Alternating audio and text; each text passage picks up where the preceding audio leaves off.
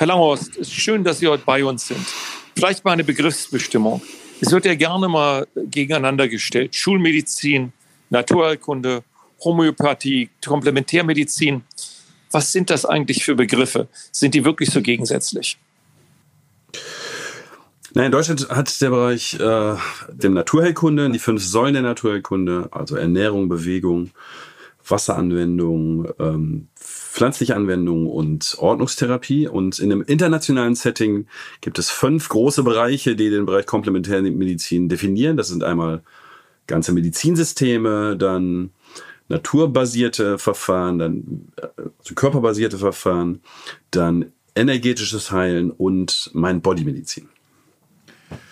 Wir wissen ja, dass diese Verfahren bei den Patienten mit chronisch entzündlichen Darmerkrankungen sehr, sehr gerne angenommen werden aus ähm, Daten der Patientenvereinigung DCCV wissen wir ja, dass bis zu 70 Prozent der Patienten Komplementärmedizin benutzen.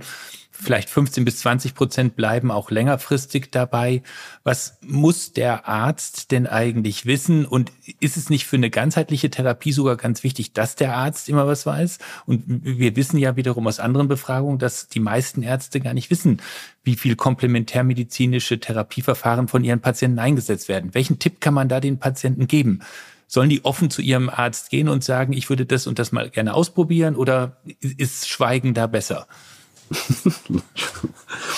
Also es ist eine Versorgungsrealität und äh, was kann man dem Arzt raten? Dem Arzt würde ich erstmal raten, in die Leitlinie zu schauen, weil wir da in den Bereich Komplementärmedizin versucht haben einzugrenzen, mit Hintergrundtexten so auszustatten, dass man sich da äh, einen ersten Überblick machen kann. Und dem Patienten würde ich raten, äh, sich an Experten zu wenden oder an Zentren, die sich mit der, mit der Situation auskennen und sowohl konventionell als auch komplementär ähm, gut aufgestellt sind. Um es nochmal auf den Punkt zu bringen, kann ein Patient einfordern, dass sich sein Gastroenterologe mit seinem Wunsch, auch Naturkunde zu nutzen, auseinandersetzt und dem Gegenüber zumindest offen ist, dass er diese Informationen annimmt?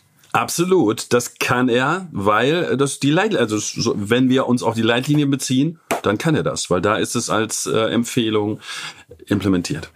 Ich finde ja Leitlinien jetzt ehrlicherweise auch ganz toll, muss ich sagen, aber die sind ja 150 Seiten lang und jetzt hat der normale Hausarzt zwei Patienten mit chronisch entzündlichen Darmerkrankungen und hat 1000 Patienten mit Diabetes und Bluthochdruck und sonst was müssen wir uns nicht an die Nase fassen und irgendwie was Kürzeres machen oder den, den Ärzten, die nicht so damit beschäftigt sind, eine Hilfestellung geben? Also ich würde jetzt ehrlicherweise vielleicht auch nicht alle Leit, ich weiß auch nicht die Leitlinie der Schuppenflechte als Gastroenterologe. Ähm, es ist ja schlecht, wissen wir. Die Versorgungsrealität ist hoch, aber die Versorger wissen nicht so viel.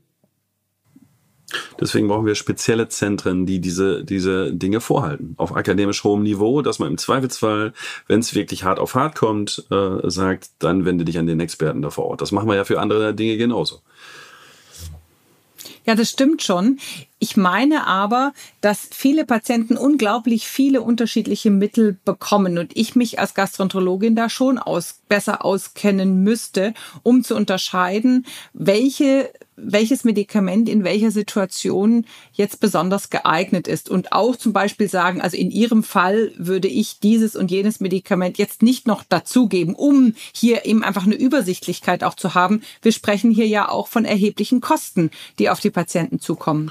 Das ist so, aber das unterscheidet die Komplementärmedizin ja nicht von anderen Feldern der Medizin. Ja, es geht darum, um eine gewisse Expertise zu erlangen, um dann seriös beraten zu können. Und da gibt es keine Ab Abkürzung, sondern da gibt es nur äh, harte Arbeit und sich mit den Dingen auseinanderzusetzen. Es gibt Portale im Internet, äh, die zum, zum Beispiel über Wechselwirkungen von pflanzlichen Medikamenten sehr gut Auskunft geben. Es ist zwar eher onkologisch aufgezogen, aber da kann man trotzdem auch Wechselwirkungen sozusagen nachschlagen. Aber das ist viel akribische Arbeit, selbstverständlich. Aber ich glaube, in den meisten Fällen muss doch beides gemacht werden. Ne? Deshalb heißt es ja Komplementärmedizin und viele komplementärmedizinische Verfahren haben ja schon lange Eingang in die Schulmedizin auch gefunden. Ich denke zum Beispiel an die Flohsamenschalen, an bestimmte Probiotika, die helfen jetzt auch bei chronisch entzündlichen Darmerkrankungen auch nachgewiesenermaßen. Aber trotzdem hört man ja nicht mit allem auf. Und kann das nicht ein Problem für den Patienten sein? Also, dass, dass der eine Arzt sagt, nee, man darf nur das machen, der andere äh, alternativ Komplementärmediziner sagt, sollte, man sollte nur das machen. Ist nicht der Königsweg, dass wir gemeinsam zusammenarbeiten? Dass wir gemeinsam zusammenarbeiten, dass ein Gastroenterologe für, eine, für die Patienten mit chronischen entzündlichen Darmerkrankungen das Zepter in der Hand hält. Also als Lotse fungiert. Absolut, das ist der Königsweg. Woran erkennt der Patient, dass ähm, der Naturheilkunde, der Komplementärmediziner möglicherweise ihn nicht optimal behandelt?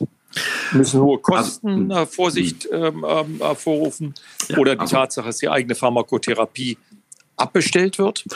Ja, exzellente Frage. Also, immer dann, wenn es sehr, sehr out of pocket sehr teuer wird, auch für diagnostische Verfahren, die äh, sozusagen sehr teuer im, im Paralleluniversum empfohlen werden, wenn Heilsversprechen gemacht werden, äh, wenn undifferenziert viele Erkrankungen adressiert werden, also das hilft bei ganz vielen Sachen. Oder auch, wenn man sagt, nur noch mit dem hier alles andere weglassen. Das sind, dann müssen die Alarmglocken äh, schrillen und dann muss man, muss man als Patient den Raum verlassen. Aber ich möchte noch mal auf einen Punkt auch von gerade. Also der Punkt ist mir jetzt ganz wichtig. Wir ähm, haben ja gerade gehört, man sollte eigentlich Zentren machen. Jetzt haben wir in Deutschland 450.000 Patienten mit chronisch entzündlichen Darmerkrankungen und einen Professor Langhorst und einen äh, Professor Mattes.